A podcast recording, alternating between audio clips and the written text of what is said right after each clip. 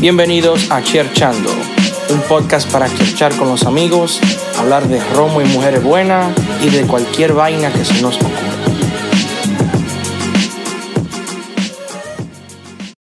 Este es Cherchando Podcast y el día de hoy nos acompañan mi amigo Fausto.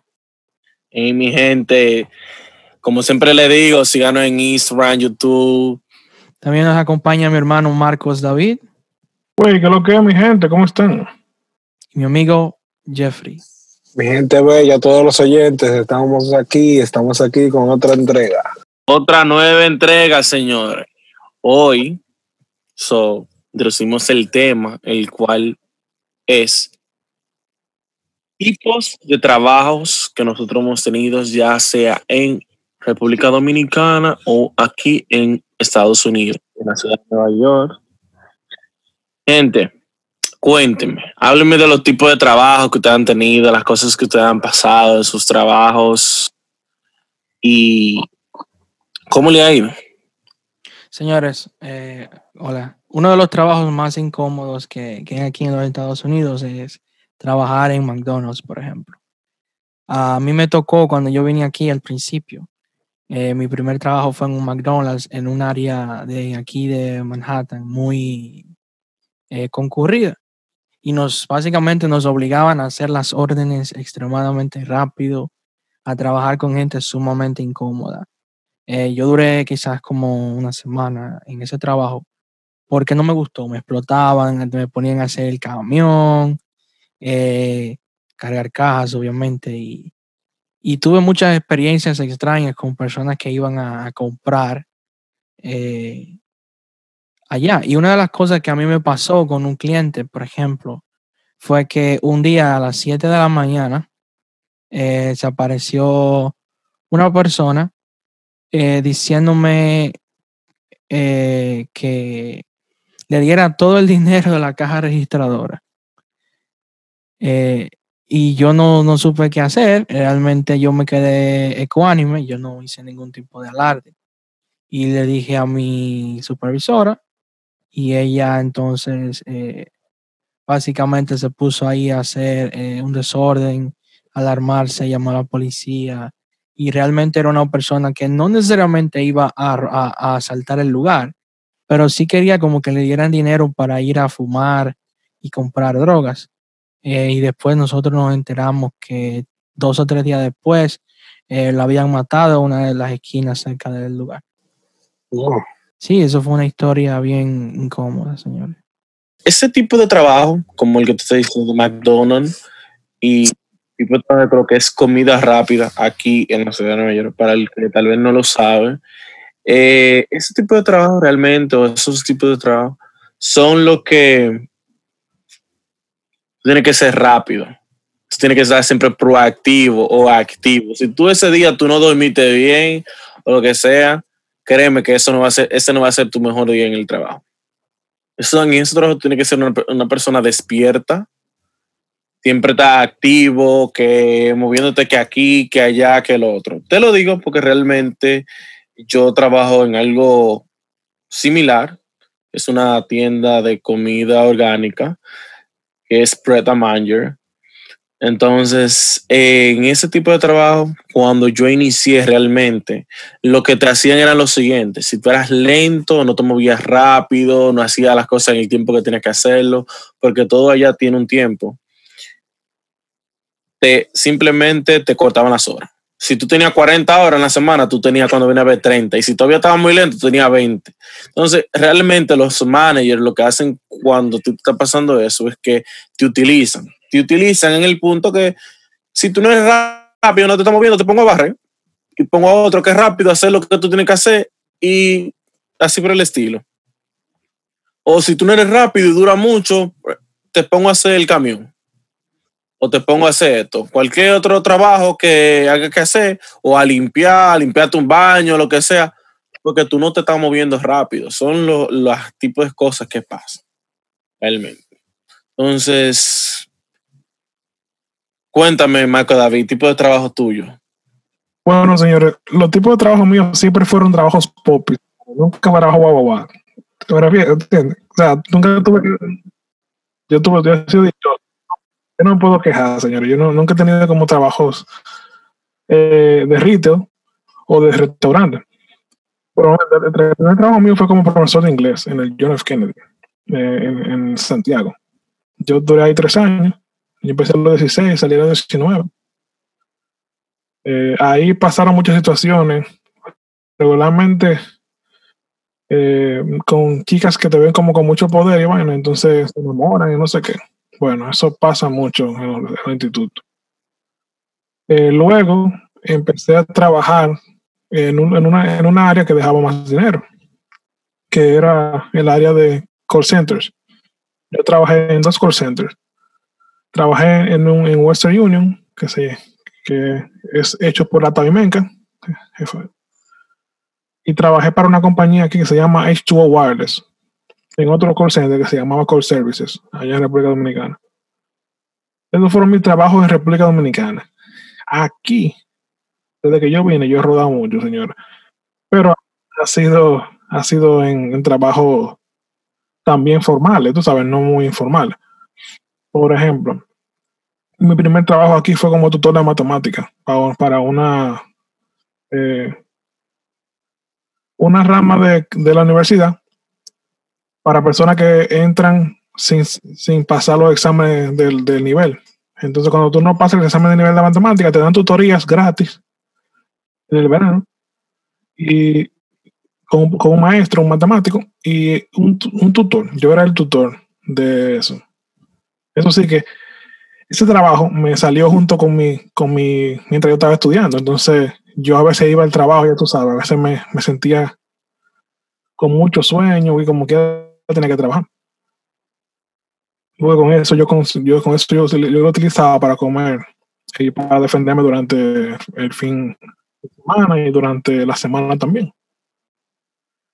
Luego de eso, trabajé con un profesor que su investigación es sobre algo que se llama eh, remote sensing. Es básicamente explorar la Tierra para saber los fenómenos naturales que van a pasar. Y yo hice investigación científica con él eh, a través de un programa de la universidad. Y trabajé con él un año y medio. Luego, entonces, cuando vieron, cuando la universidad vio el trabajo que yo estaba haciendo con él, porque yo hice un dron que se llevó a, a, a Ecuador, la gente de, de IT, que fue lo que yo estudié, el departamento de tecnología de la información de la universidad me llamó para ver si yo quería trabajar con ellos. O sea, básicamente yo empecé a trabajar en mi área antes de yo graduarme, gracias a esa investigación que yo hice con el profesor. Empecé en el IT Help Desk, ¿sabes? Ayudando, ayudando a ayudando eh, a la facultad, ayudando a los estudiantes, ayudando a- a- al staff de, la universidad. Luego que me me- un amigo me llama para darme empleo en una empresa que es eh, contratista de la MTA y, del, y del- de New Jersey Transit. Ustedes ven, señores, los, los señales que de aquí que te dicen cuando los trenes van y vienen, ¿verdad? La empresa que yo tenía, se llama Sola, en la que yo estaba, ¿verdad? La empresa donde yo trabajaba, era la, era la empresa que construye esas señales. La empresa se llama Solaris di Udine. Ellos construyen todas estas señales, ellos, ellos tienen los servidores que mandan las señales de, de tránsito y que te dicen cuando los trenes van y vienen. Entonces, duré ahí alrededor de un año. Y luego entonces volví, después que apliqué a, otro, a una universidad que no me aceptaron, que me aceptaron, pero no, no pude pagarla, me fui a trabajar en el mismo trabajo que tenía cuando era estudiante en Haití, pero ya con otra posición más alta y con más paga. Haciendo exactamente lo mismo, haciendo soporte técnico para los eh, estudiantes, la facultad y el staff. Luego de ahí, entonces, yo me puse a buscar eh, trabajo en otra, en otra rama de la misma universidad para subir de categoría. y ahora estoy trabajando en la Escuela de Salud Pública de, la ciudad de Nueva York. Haciendo exactamente lo mismo que hago. eh, soporte técnico y, y- y sistema. Perfecto. Entonces, cuéntame, Marco, eh, Jeffrey, háblame de tus historias, de tu tipo de trabajos que tú has tenido. Bueno, en la República Dominicana yo no tuve trabajo así, por la razón de que, bueno, ni, ni tanto ni mi mamá ni mi papá me dejaban trabajar así. Pero aquí en los Estados Unidos ya yo he tenido cinco trabajos. El primer trabajo fue un restaurante de aquí en Massachusetts. Bueno, está alrededor de, de los Estados Unidos enteros. Es los opuestos a Chipotle, que es Qdoba, un restaurante de comida mexicana. Eh, me pasó, no me pasó, pero a muchos de los que, de los coworkers míos, de los de- trabajadores que estaban conmigo, le pasó, pasaron los inconvenientes que ustedes dijeron de la rapidez, de que no, no, no podían agarrar, eh, no podían actuar rápido porque no tenían la mente tan abierta así. Yo, en cambio, yo, yo, eh, yo cachaba las cosas rápido, eh, las ideas rápido, como me, como me enseñaban y todo eso. Nunca tuve ese problema. Eh, también duré unos cuantos años trabajando para el dealer de la Toyota, Aira Toyota en Denver, Massachusetts. Eh, ahí fui de un service ballet, es ballet parking, de lo que le parquean, lo que dirigen a los customers, a los, a los, a los clientes, cuando van a hacer el trabajo de servicio, cuando le van a hacer mantenimiento al carro. Eh, yo era que le llevaba al mecánico el carro y se lo parqueaba y lo lavaba el carro en, dentro del dealer. Eh, de ballet parking yo fui a ser mecánico. Duré unos cuantos años en aprendizaje mecánico. Y también fui un, también entre eso, ahí siendo mecánico también controlaba y dominaba lo que eran las partes de los carros cuando pedí, cuando pedían una parte como un bumper y cosas así. Y entre otras cosas ahí. Mi otro trabajo fue en una transportación de vehículos. Yo estaba manejando una grúa, una tow truck. Pero ahí fue que donde tuve, de todos los trabajos, ahí fue que yo tuve el mayor problema los trabajos, porque con eh, siempre está ese manager, ese gerente que no que no coincide o que no hace lo, lo que tiene que, lo que no hace lo que está correcto, ¿me entiendes?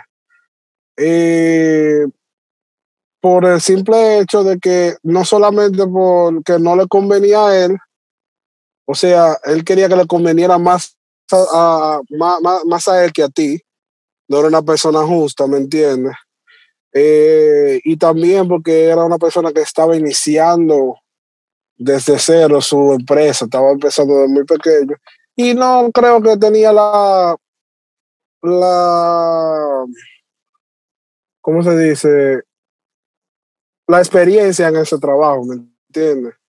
Porque por el simple hecho de la manera de pago con con la grúa no era la, la manera más adecuada. Y por eso ese fue el único inconveniente que yo tuve porque hacía me sentía que hacía mucho más trabajo del dinero que recibía. Entonces no ese fue el trabajo yo puedo decir que no duré ni un año ahí fueron unos cuantos meses. Y ahora mismo estoy trabajando en un taller de, desa- de desarrolladura que se llama es un body shop. El body shop se llama Final Finish. Ahora mismo yo soy un aprenso un aprenso es de los de los que mayormente trabajan en el seguro, pero yo soy el aprenso de ese solo taller de desarrolladura. So, cuando van con un carro que está que ha estado en un accidente, yo soy el que valoro cuánto, cuánto se llevará el, el arreglar ese vehículo. He rodado unos cuantos trabajitos, pero gracias al Señor estamos, estamos haciendo lo que tenemos que hacer. Vivimos viviendo, viviendo, haciendo algo por, la patria. Trabajando. So, bueno, para, para hablarle de mis temas o los tipos de trabajo mío, yo inicio en Santiago. Yo desde chiquito siempre yo decía que yo quería que cuando yo tuviese 18 años tener mi propio tener mi trabajo y yo poder pagar mi universidad y hacer muchísimas cosas. Entonces inicio en Santo Domingo, allá en la ciudad de Santiago, en mi primer trabajo que fue en la ferretería de Bellón. Ay, Dios mío, yo estaba el final. Entonces, cuando yo inicio en la ferretería de Bellón, allá, so, me tocó un trabajo que yo lo que hacía era como, no me recuerdo el nombre exactamente, pero yo lo que recolectaba eran los productos que en otra tienda de otras sucursales de la misma ferretería de Bellón necesitaban. Y ahí eh, nos poníamos para eso. Y si yo tenía un error de eso, ahí me llamaban.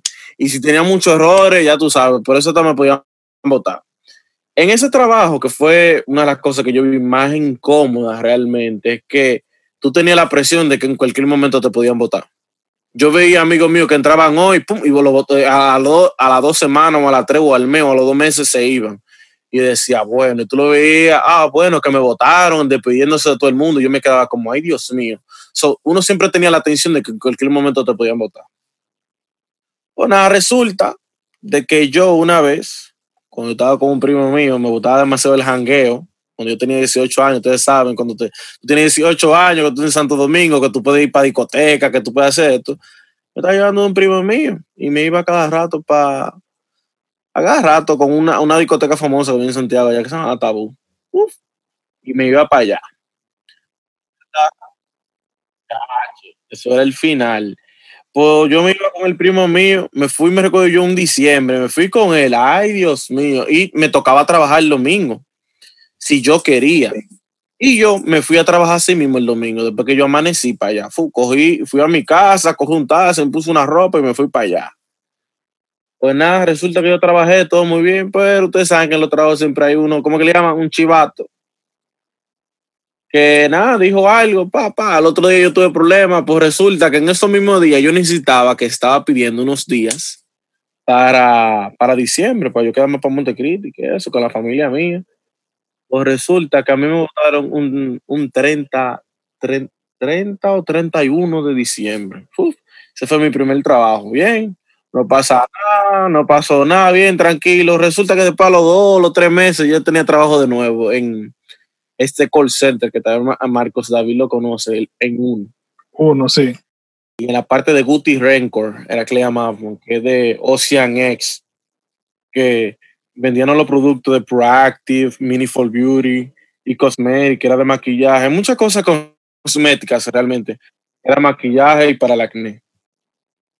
Ahí realmente me desarrollé en ventas, so, allá dan muchos mucho talleres de cómo vender, servicio al cliente, una cosa que realmente yo en mi vida, señores, yo en mi vida no había visto tantas personas gays, so, que en ese sitio, o personas de que deportaba. Yo nunca había conocido una persona ni deportada, ni tanto gay juntos, ni tanta cosa juntas como cuando yo entré en una.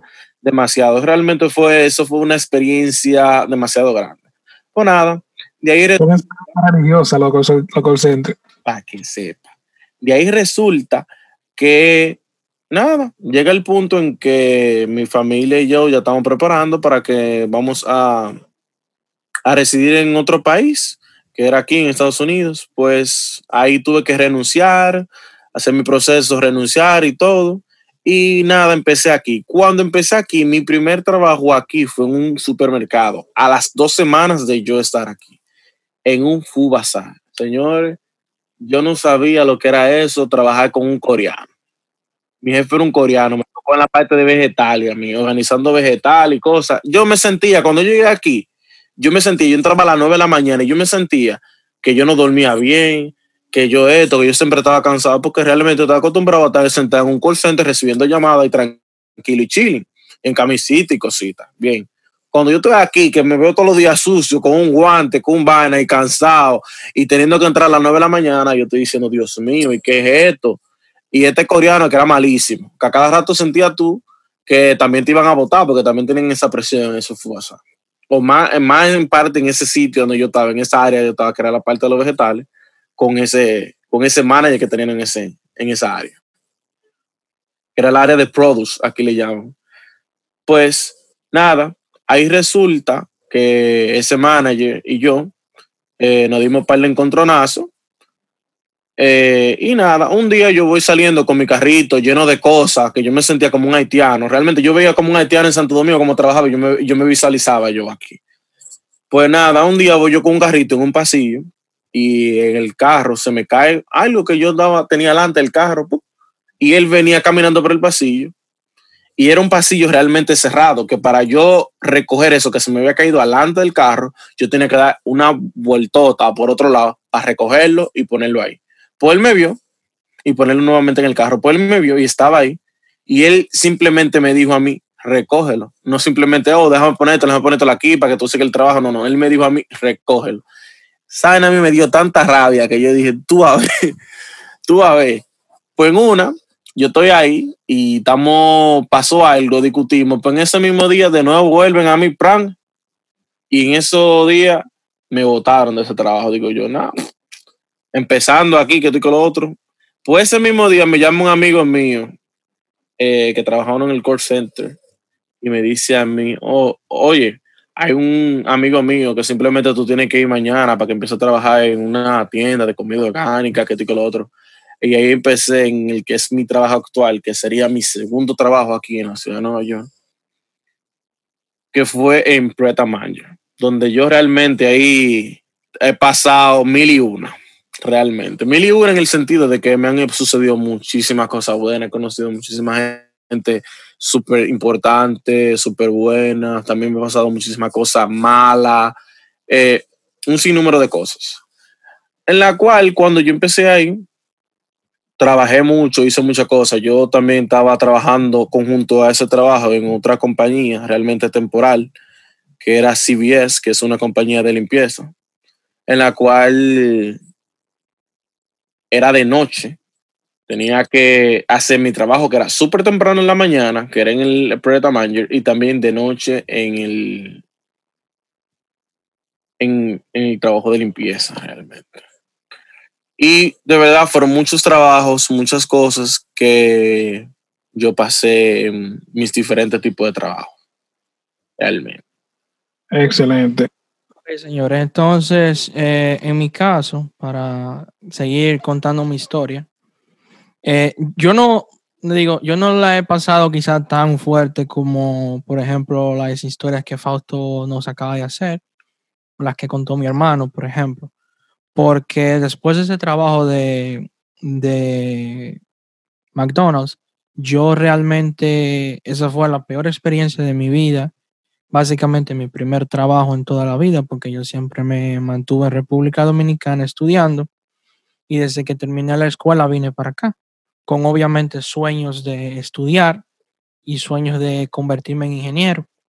Pero obviamente eh, aquí en este país uno tiene que mantenerse, uno tiene que buscarse su comida, que no es como quizá en República Dominicana, que un vecino bueno te puede pasar un plato de comida, ayudarte. Aquí eso casi no se ve.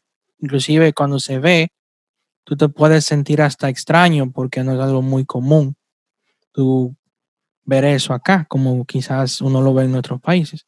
Entonces, después de ese trabajo, yo realmente me cansé, no me gustó eh, que me trataran como si yo fuera un obrero más, cuando yo era una persona de 17 años en ese entonces, que, que, que vino aquí con muchos sueños, con mucho deseo de hacer cosas y lograr cosas maravillosas, que ya yo me venía proyectando anteriormente. Entonces, después de esa experiencia, yo eh, decidí irme a estudiar y estudié dos años en Borough of Manhattan Community College, BMCC, para las personas que viven acá en Nueva York. Ahí hice de dos años, hice un asociado en, ciencias de la ingeniería. Luego, durante el tiempo que estaba en ese asociado, me tocó hacer ciertos trabajos de verano, que era básicamente el tiempo que yo tenía. Y en tres años eh, me tocó todos los veranos trabajar en campamentos de niños que son promocionados por la ciudad de Nueva York. Entonces el primero fue en el Bronx, en un sitio lejísimo. Yo recuerdo que en ese tiempo yo vivía en el Bronx, pero yo no sabía ni siquiera dónde era esa parte. Era una parte bien lejos en el South Bronx. Y a mí me, me tocó trabajar ahí con una comunidad de personas afroamericanas, donde la mayoría de personas que estaban ahí eran o latinos o afroamericanos. Y esa fue también una de las experiencias como más incómodas, porque ahí estaba yo cuidando niños de personas que, que obviamente iban allá era tirar a los niños, no era que le importaba mucho que ellos se recrearan. Y las personas que estaban entonces en ese lugar como coordinadores eran personas hispanas, pero es de estas personas hispanas que le gusta como eh, menospreciar a los demás, a los demás hispanos. Cuando ellos ven que, que tú eres hispano, y eso es lo que pasa mucho aquí en los trabajos. Eh, te quieren echar abajo, quieren ponerte falta, quieren estar encima de ti como para verte fallar. Y muchas veces se creen que porque tienen un puesto y ganan dos pesos, creen que tú eres eh, una persona que ellos pueden humillar o que pueden hacer sentir mal o que simplemente tu trabajo es el trabajo de un obrero más. O sea, es algo que le permite a ellos hacer su negocio, pero tú no eres una persona muy importante más allá de eso. Entonces yo seguí estudiando después que terminé el asociado y terminé esos años de, verano. Eh, yo, eh, me, yo me transferí para the City College of New York, donde comencé a estudiar, a hacer un bachelor's en ingeniería eléctrica, que gracias a Dios termino el próximo año. Eh, dentro de ese tiempo, mis trabajos han sido por lo general eh, dentro de la parte académica. Yo he tenido varios trabajos dentro de la misma universidad, dentro de City College. Uno de ellos, que fue quizás el más reciente, fue que a mí me tocó trabajar eh, dentro de un programa federal que se llama Work Study, donde yo tuve que trabajar a sueldo mínimo por como dos años, creo. Tuve que trabajar eh, como un asistente de una biblioteca de estudios dominicanos en City College. Al principio ahí mi experiencia fue relativamente buena. Yo hacía cosas muy monótonas, yo ordenaba libros, yo escaneaba libros cada vez que la gente pedía cosas. Ellos tienen muchas colecciones de historias y de periódicos y de cosas relacionadas a los dominicanos en los Estados Unidos. Y a mí me tocaba archivar todo eso, preparar las colecciones y todo. Una cosa que servía mucho más para ganarme algo de dinero, para poder comer, para poder pagar mi tren y para poder eh, tener lo de moverme ahí, dar una salidita. Entonces, la última vez, cuando ya dejé de trabajar ahí, lo que me pasó fue que eh, tuve un encontronazo medio estúpido con uno de los jefes, que es puertorriqueño inclusive. Eh, algo muy estúpido, ellos estaban cambiando unas computadoras allá y, la jefa mía, mi supervisora, me, dijo a mí que me pusiera a usar una Mac que ellos tienen allá. Y esa Mac, para poderla utilizar, yo tenía obviamente que entrar con mi ID de estudiante, poder entrar con mi cuenta.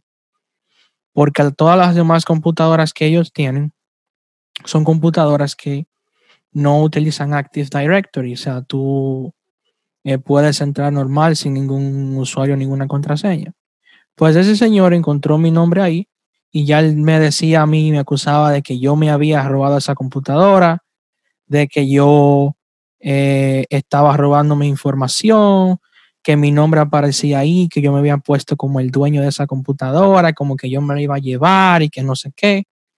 La supervisora trató de defenderme, el señor se la comió a ella, ella salió llorando y, yo no me sentí mal, yo no me sentí, yo me sentí muy mal, yo no me sentí bien, yo me sentí como que me están acusando a mí de una cosa estúpida y de una cosa que siempre ha funcionado de esa manera que yo la, que yo la estaba utilizando y yo tenía permiso de mi superior para hacer eso.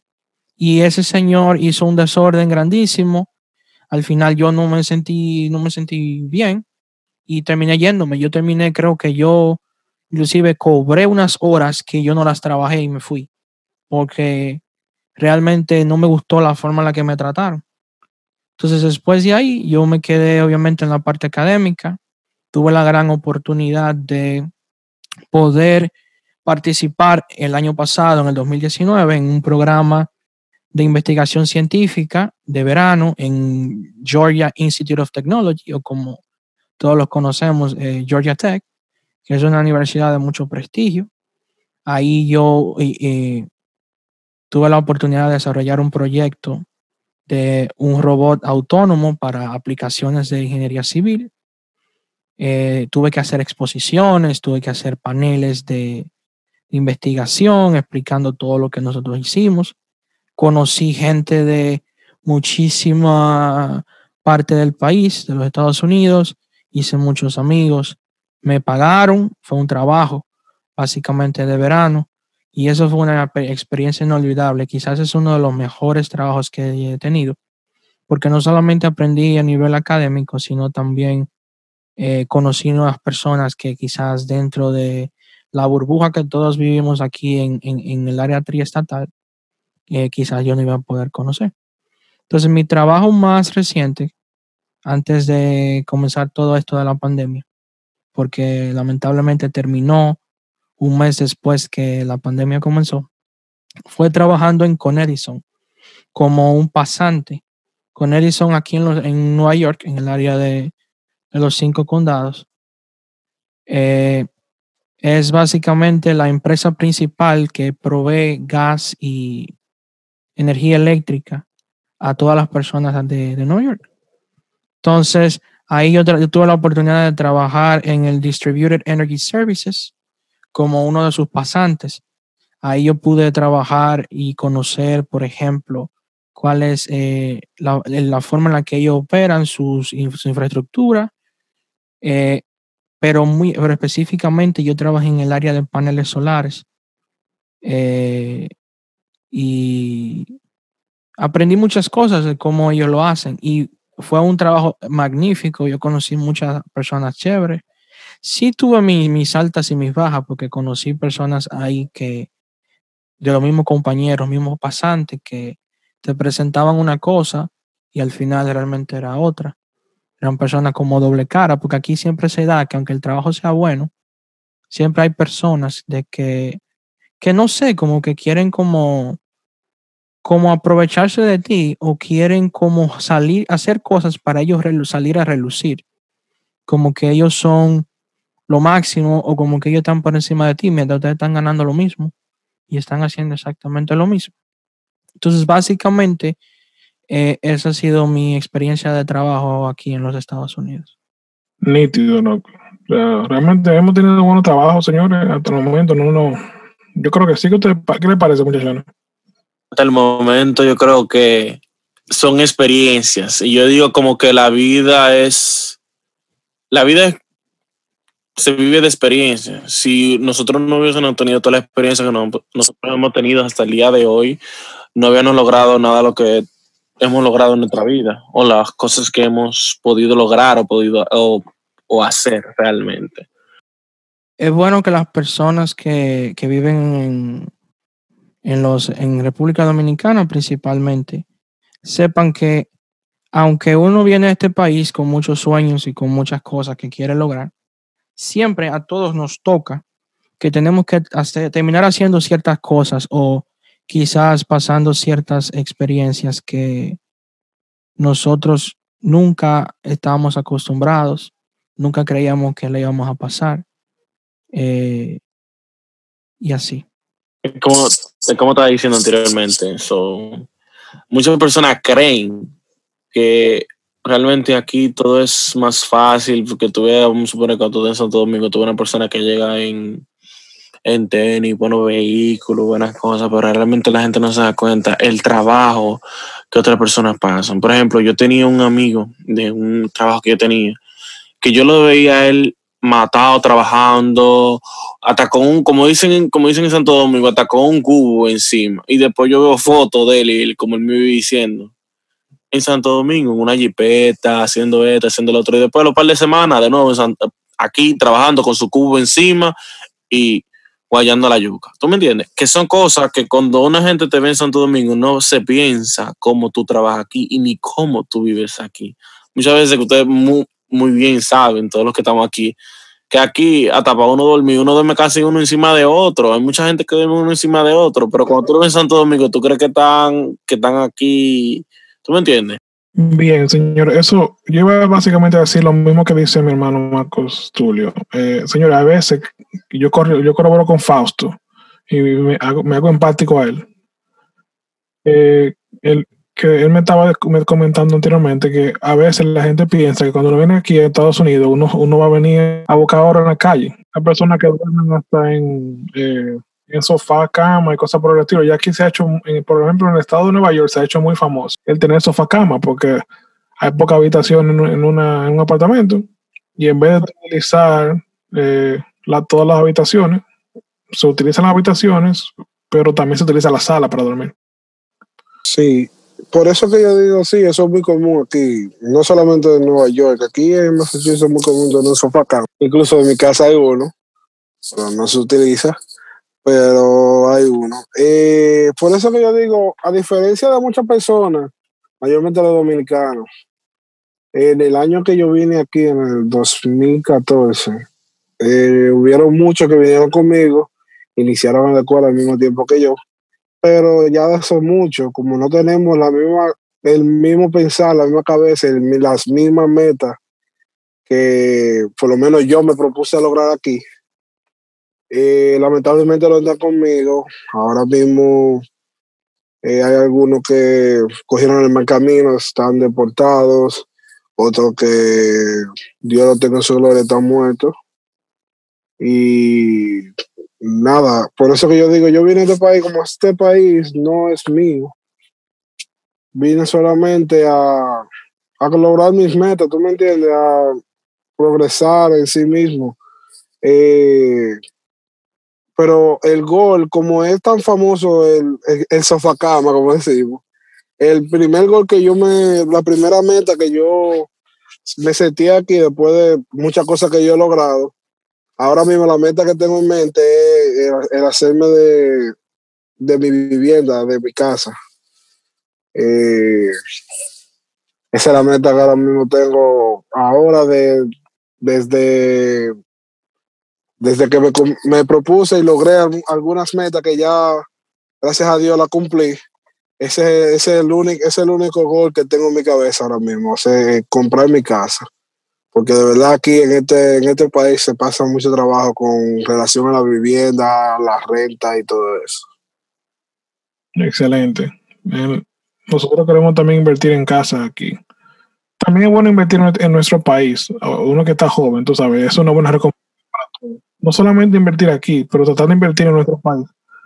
Porque como uno no sabe también las políticas que se puedan hacer lo que aquí en contra de los inmigrantes o de personas que no nacieron aquí también uno no sabe si uno quiere retirarse y irse para su país también a hacer cosas o tener, o tener propiedades de bienes raíces que sean para negocio. Eso es muy buena, muy buena recomendación, supongo. Miren muchachos, eh, como les decía, aquí eh, muchas personas vienen, vienen con la ilusión que otros le pintan. Aquí hay personas que vienen pensando que van a estar igual que la persona que los invitó, la persona que realmente les hizo los documentos. Cuando en realidad hay personas que toman préstamos para hacer fantasma en la República Dominicana. Ustedes saben eso muy bien. Inclusive hay, hay documentales, eh, hay documentación, perdón, de, de estudios que dicen que aquí hubo una era de los cadenuces donde la gente compraba cadenas para fantamear a República Dominicana. Entre, otras cosas. Pero nada, eso es parte del proceso y esperemos que todo, que todo nos vaya bien. Señores, esto ha sido Echando Podcast. Recuerden a nuestros oyentes que estamos disponibles en Apple Podcast, YouTube, Anchor, Spotify, Pocket Cast, Stitcher, TuneIn Radio, Facebook, Twitter, Instagram y Google Podcast. Hasta pronto.